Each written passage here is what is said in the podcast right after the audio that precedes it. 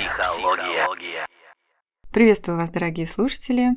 Сегодня обсуждаем 12 родительских запретов, которые формируют жизненный сценарий человека. Так вот, поговорим, что это за запреты, как они звучали в нашем детстве, как они влияют на наш жизненный сценарий и как избежать формирования своего сценария жизненного в ответ на вот такие родительские запреты. Ну и, конечно же, поговорим о том, как не стать источником таких запретов, таких напутствий на жизнь, определяя судьбу наших собственных детей. 12 посланий, 12 запретов со стороны родителей, которые звучат и имеют некий смысл. Давайте разберем. Послание первое. Не живи. Суть его заключается в послании «Твоя жизнь нанесла моей жизни ущерб. Уйди». Второе послание «Не будь самим собой».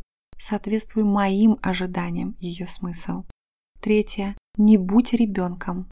Ее смысл «Освободи меня от роли родителя. Мне сложно». Четвертое «Не расти». Ее смысл «Оставайся маленьким. Продли мое родительство. Девочкам не будь привлекательной зачастую, адресует такое послание, а мальчикам не будь сильным, не будь ответственным. Пятая директива звучит как «не делай успехов, не будь успешным». Ее суть в «подними мою значимость за счет своей ущербности, докажи своим примером оправданность моих неудач». То есть быть успешным стыдно, трудно, опасно и так далее. Шестая директива – не чувствуй. Ну, например, мальчики не плачут, всем известная. Седьмая – не делай то есть дай мне возможность самоутвердиться за твой счет. Ничего не делай, чтобы не проиграть. А я все сделаю сам, сама, за тебя. Восьмая директива. Не будь первым. То есть не будь лидером, не высовывайся, зачем тебе это нужно. Девятое. Не принадлежи. Речь идет о принадлежности себе, то есть суть не принадлежи себе, кому угодно, но не себе. Десятое. Не будь близким, Речь идет о эмоциональной близости. Одиннадцатое. Не чувствуй себя хорошо. То есть вообще не будь здоровым. Двенадцатое. Не думай. Не думай о себе, думай о моих проблемах, о проблемах другого человека. Ну и для начала давайте определимся с понятием, что же такое запрет. Запретом называется некое психологическое состояние, которое мы получаем из семьи, от нашего окружения, из социума в целом. И это не значит, что родители как-то напрямую говорят своему ребенку, там, не живи, не будь с собой, ничего не делай, замри, не дыши и так далее. Конечно же, передача происходит не вербально чаще всего, она происходит на эмоциональном уровне. Через какие-то отдергивания, посредством каких-то прямых посланий из разряда «Откуда ты взялся на мою голову такой? Что у тебя руки растут не из того места? «Ох, не берись, давай лучше я». Ну и всякие другие.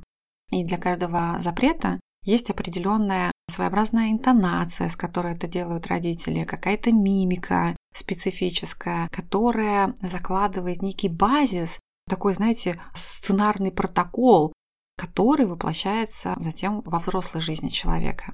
И, конечно, подавляющее большинство родителей не делают это специально, чтобы навредить ребенку, чтобы как-то определить негативно, сложить жизненный путь человека, то есть своего ребенка. чаще всего запреты передаются вообще из поколения в поколение абсолютно неосознанно, как нормы жизни, как способы восприятия, как некие догмы. И целые семьи десятилетиями живут под таким гнетом одних и тех же установок, каких-то жизненных сценариев.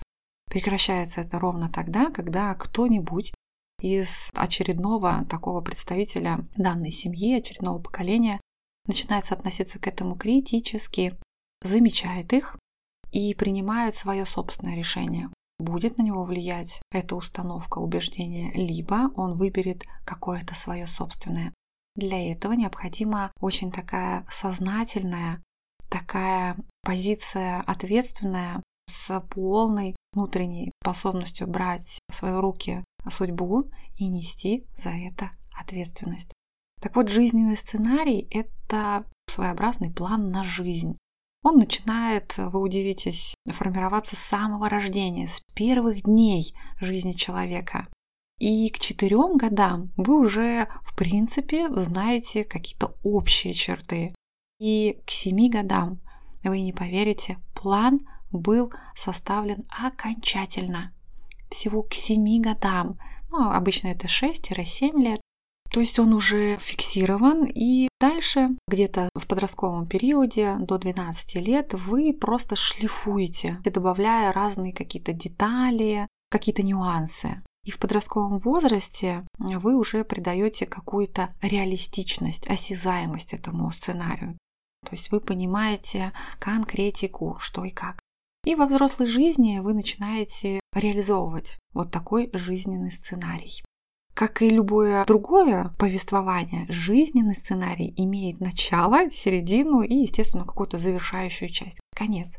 В ней есть свои персонажи, там, конечно же, есть люди второстепенных ролей, какие-то злодеи, которые учиняют препятствия в жизни, усложняют ее. И, конечно же, есть главные герои, которые преодолевают все это, как-то к этому относятся и с этим взаимодействуют. Там обязательно в такой истории будет какой-то основной сюжет и, возможно, какие-то параллельные линии. Такая история может быть комичной, но чаще, конечно же, трагична. Но чаще, конечно же, она выглядит трагедией. Если человек в ходе своей дальнейшей жизни сталкивается с какими-то обстоятельствами, в которых его ранние послания, приобретенные от родителей, подтверждаются то он окончательно формирует некий набор определенных запретов. Но, как правило, именно так и работает человеческий мозг. Мы никогда не ищем опровержение наших теорий. Мы устроены таким образом, что мы ищем доказательства тому, во что уже верим.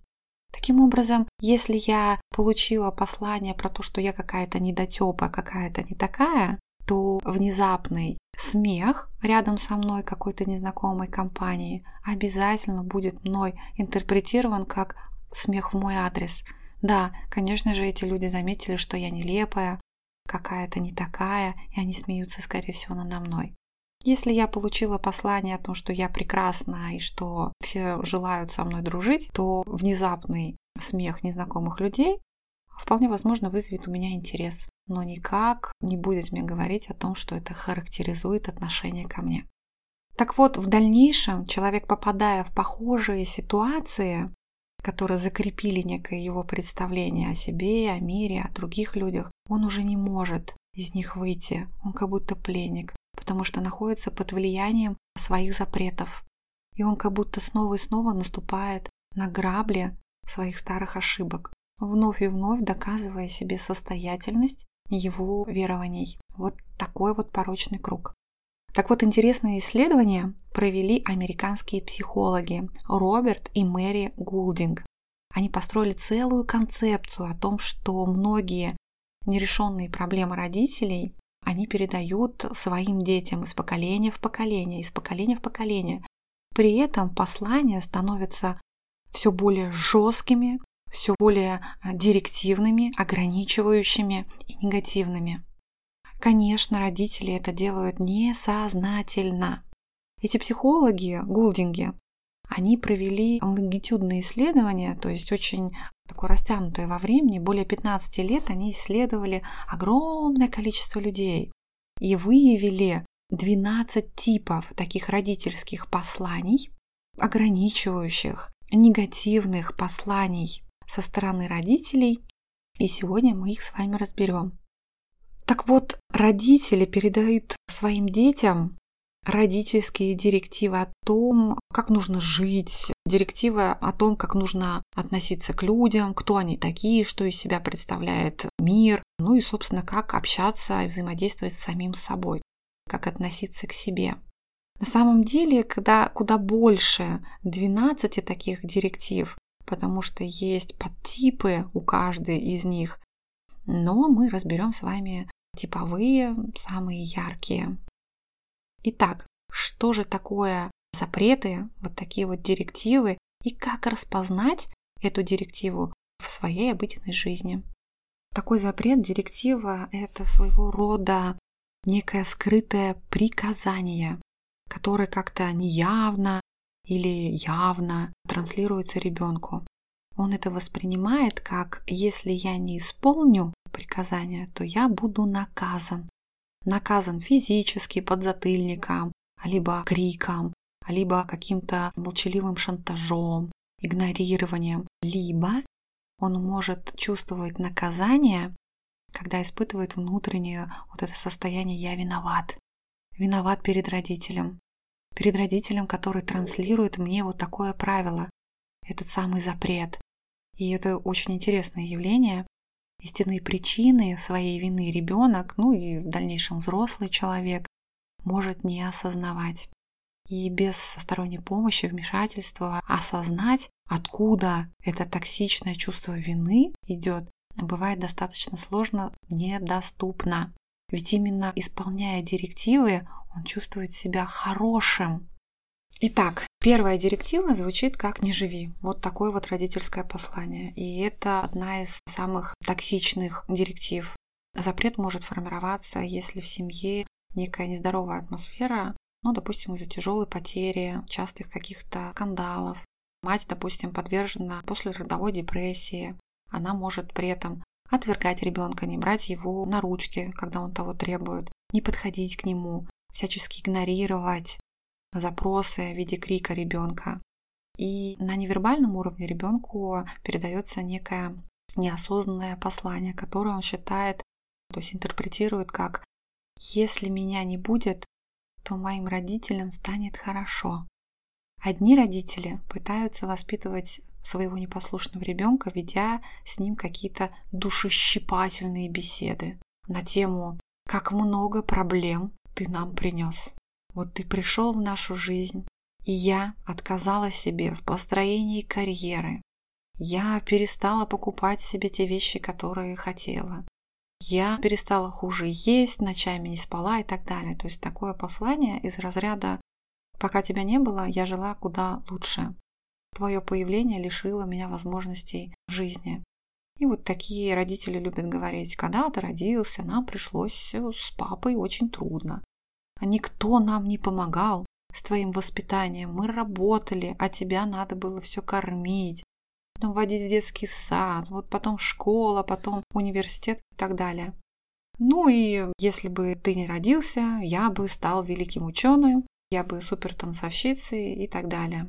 И другие родители могут это делать иначе. Они, допустим, не в силах остановить расшалившегося ребенка и бросают в его адрес высказывания из разряда «Чтоб тебя разорвало, поганец», допустим. Либо Чтоб ты провалился, ах ты чертяка эдакий, ах ты сорванец, да вот сколько ж можно, когда ж ты перестанешь, умолкни. То есть такое послание, что невыносимо твое присутствие. Кто-то может там, угрожать ремнем, наказывать маленького хулигана и цедить при этом сквозь зубы. Там, ну что, будешь слушаться? Мне не нужен такой непослушный ребенок. А знаете, так часто от клиентов слышу жуткую историю из разряда «Ну, раз ты так себя ведешь, уходи, ты мне здесь такой не нужен». И вот э, разнообразные вариации «сдам в детдом», «подарю соседям», «дяде на улице», «вызову милиционера, попрошу забрать», «может быть, там ты пригодишься» и куча-куча таких вариантов. На самом деле, надо понимать, что родители-то не это делали.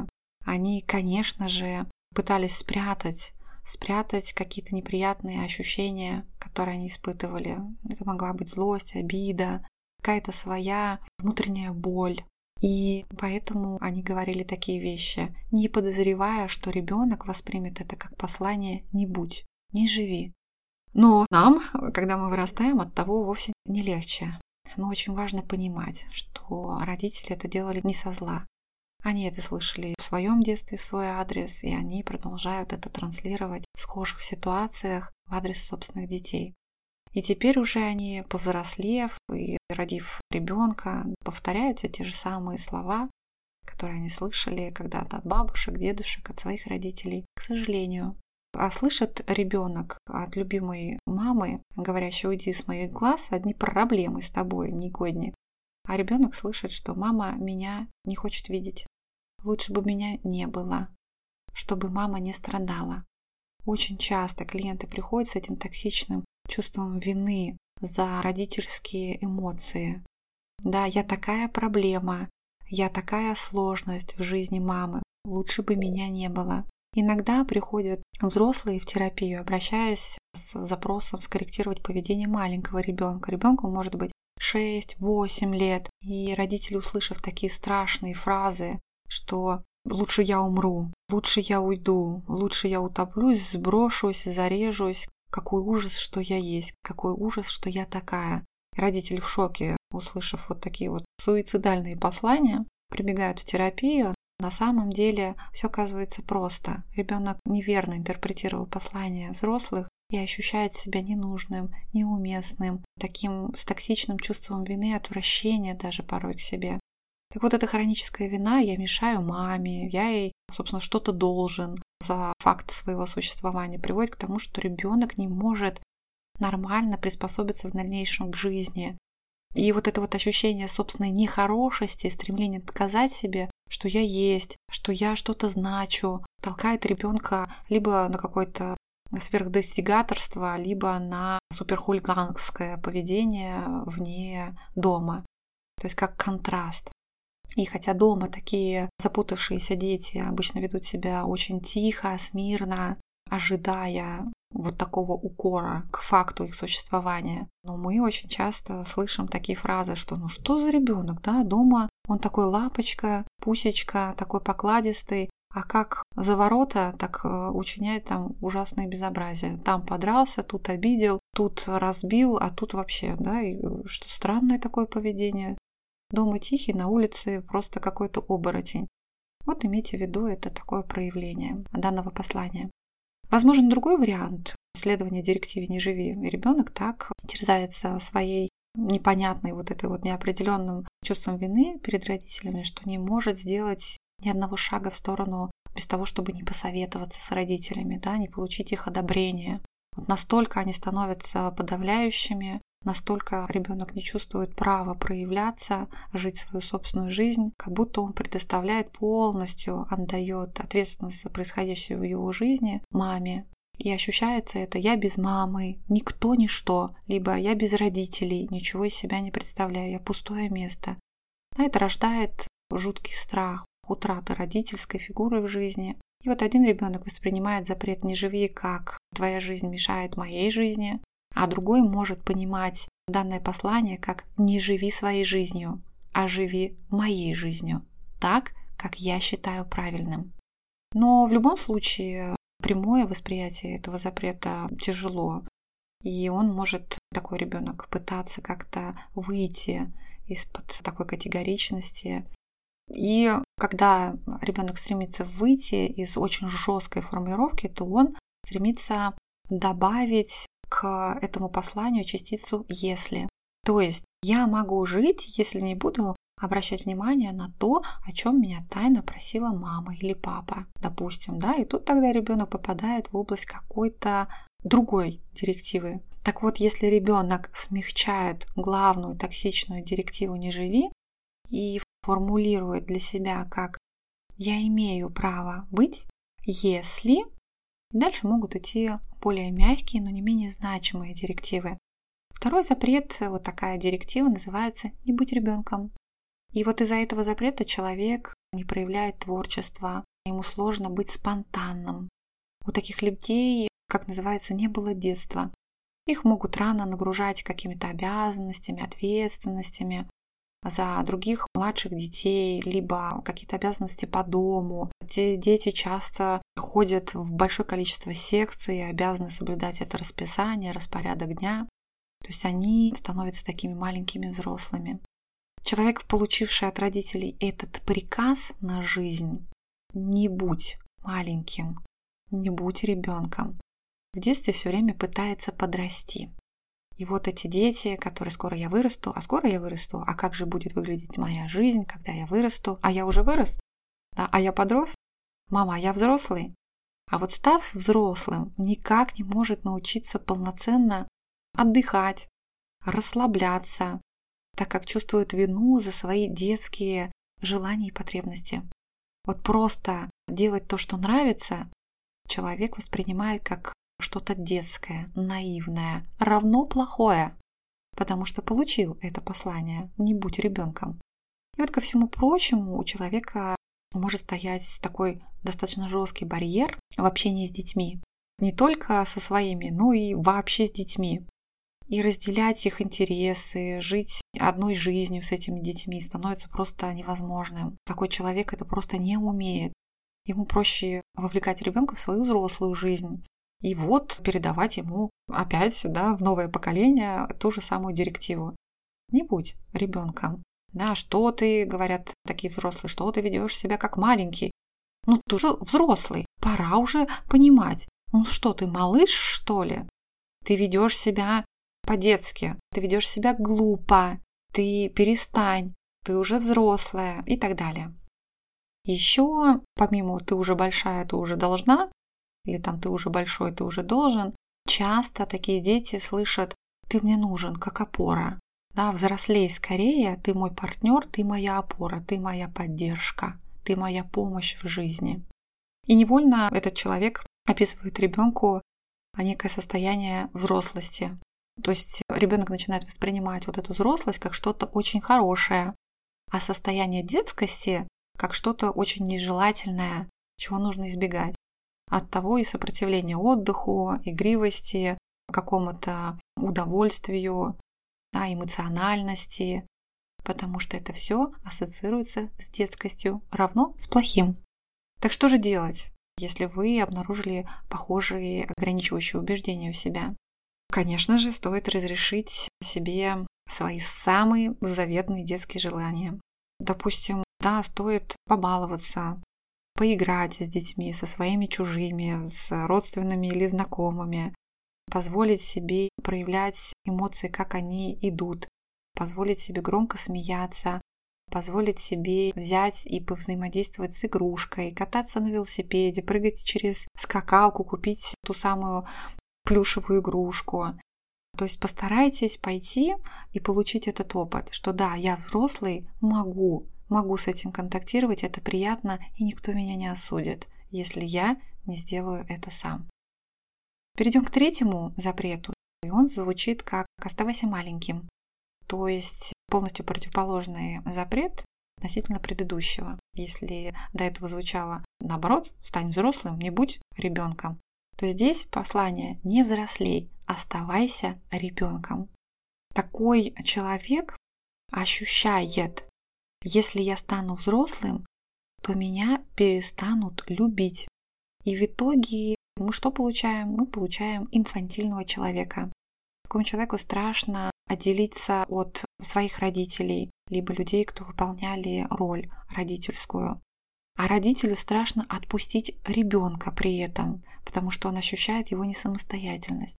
И таким образом поддерживается вот этот вот запрет.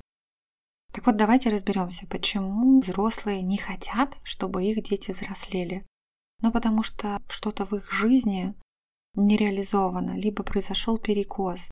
Если родитель живет исключительно жизнью своего ребенка, полностью на этом сосредоточился, то теряя ребенка в своей семье, если он взрослеет, если он отделяется, у него появляется самостоятельность, появляется какая-то противоположная точка зрения, своя собственная, то родитель как будто бы ощущает собственную ненужность а в свою очередь дарит это ощущение своему ребенку, что если ты повзрослеешь, ты становишься какой-то нелюбимый.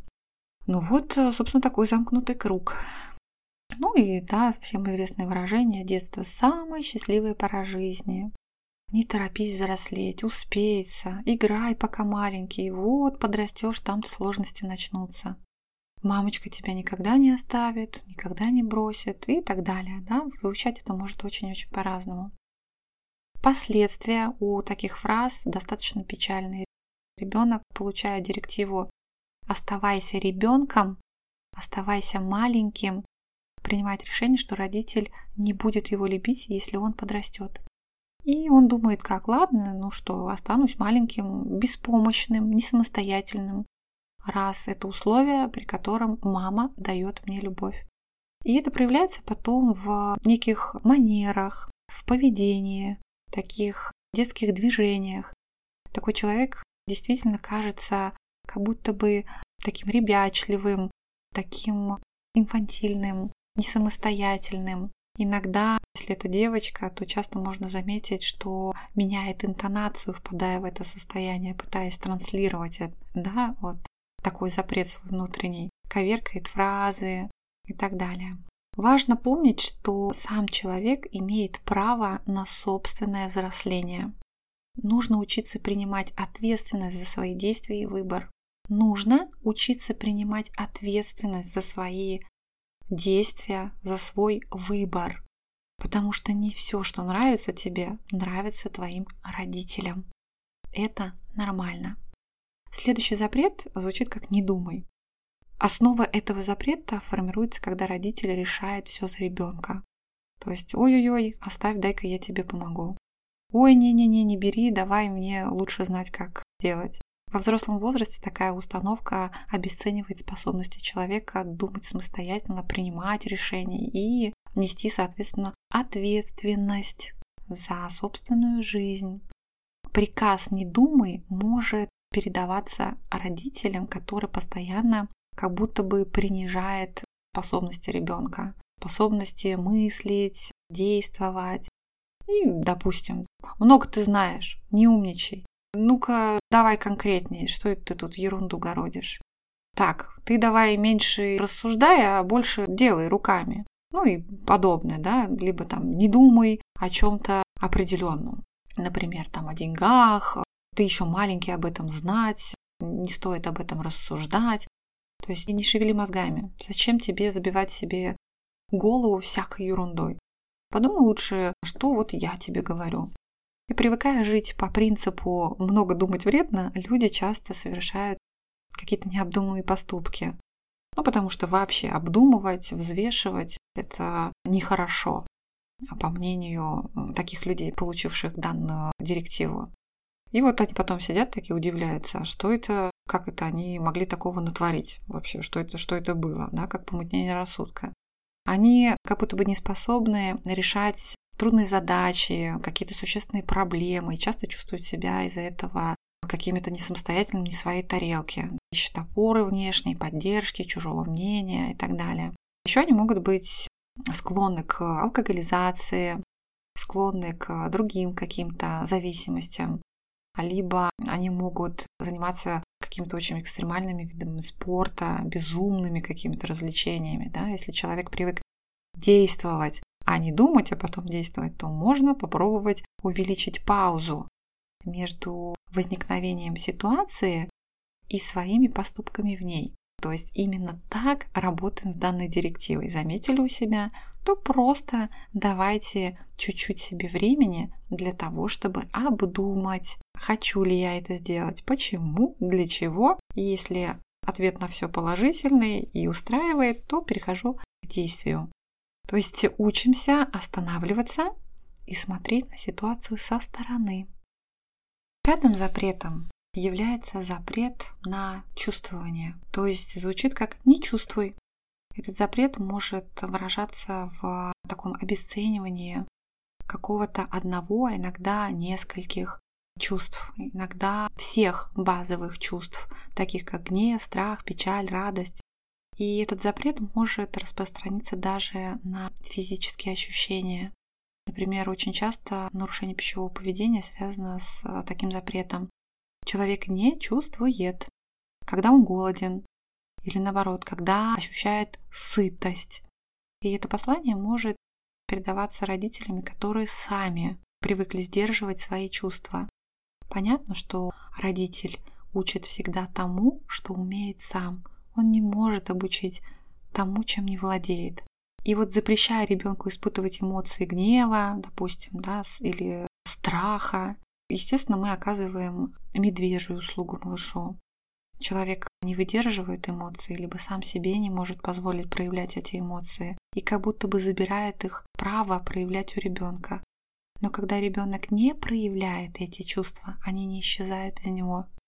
И такой родитель приучает не слышать сигналы своего тела, не слышать сигналы своей души каких-то возможных неприятностях. Ведь страх, например, он всегда нас предупреждает об опасности. Эмоция гнева помогает снять какое-то излишнее напряжение в ответ на ситуацию. Впоследствии это может стать причиной очень серьезных заболеваний. Допустим, да, как это может звучать, такое послание. Родитель может говорить, ну-ка не дрожи от холода, ты же мужчина, да, возьми себя в руки, ишь ты, дрожит он, как осиновый лист. Или не сахарный, не растаешь, потерпи, да. Большие мальчики не плачут, либо или вообще мужчины не плачут. Как ты можешь бояться собаку? Она же маленькая, да, посмотри, она вообще на поводке. Или потерпи, не показывай свою боль. Да, некрасиво, никому это не нравится. И ребенок что думает? Он принимает решение, что показывать свои эмоции – это плохо. Чувствовать нельзя. И он перестает чувствовать. Но мы знаем, что никакие эмоции невозможно выключить либо выбросить. Они все остаются внутри, но контакт с ними утрачен. И потом удивляемся, что это у нас какой-то ребенок равнодушный, какой-то он бессердечный. Хотя на самом деле этот ребенок, как настоящий мужчина, зажал чувства в кулаке. Ему же так объясняли, будь настоящим мужчиной. И в силу своей низкой чувствительности, вернее, способности проявлять эмоции, такие люди нередко могут оказываться даже жертвами несчастного случая. Они склонны запускать у себя соматические расстройства, да, генерить болезни. То есть, если я не могу, не имею права говорить о своих чувствах, прожить и показать их естественным образом, стыжусь этих эмоций, вытесняю, то мое тело может начать показывать это за меня. Ну и распространенное явление – это ожирение, допустим. Это объясняется тем, что физические ощущения обманывают их. А поддаваться этому обману они начинают в детстве. Приняв родительское требование, есть нужно все, что у тебя там лежит на тарелке. Но результат ребенок игнорирует свои ощущения, он их не понимает и съедает, собственно, все, что лежит на тарелке, полную порцию. То есть он утрачивает чувство насыщения, потому что стремится быть послушным и не огорчать родителей. Что делать, если в себе заметили это? Рекомендация одна. Учитесь чувствовать. Прислушивайтесь к своему телу, ведь все эмоции живут у нас в теле. Выполняйте то, чего просит от вас тело, и не бойтесь этих самых эмоций. Первым делом научитесь распознавать, что именно за эмоциональное состояние вы проживаете в данный момент. Как это чувствуется на уровне тела, на что это похоже, в каких ситуациях это уже было со мной. Устанавливайте разорванную связь между вами и вашими эмоциями и чувствами. В следующем выпуске мы с вами обсудим такие запреты, как «не достигай успеха», «не будь лидером» или «не будь важным», «не принадлежи», запрет под названием «не будь близким», «не доверяй», директива десятая под названием «не делай», Одиннадцатая, которая звучит как «не будь самим собой», и заключительная важная директива «не чувствуй себя хорошо». Ну а сегодня я предлагаю на этом остановиться. Я с вами прощаюсь. Будьте к себе внимательны. Скоро услышимся.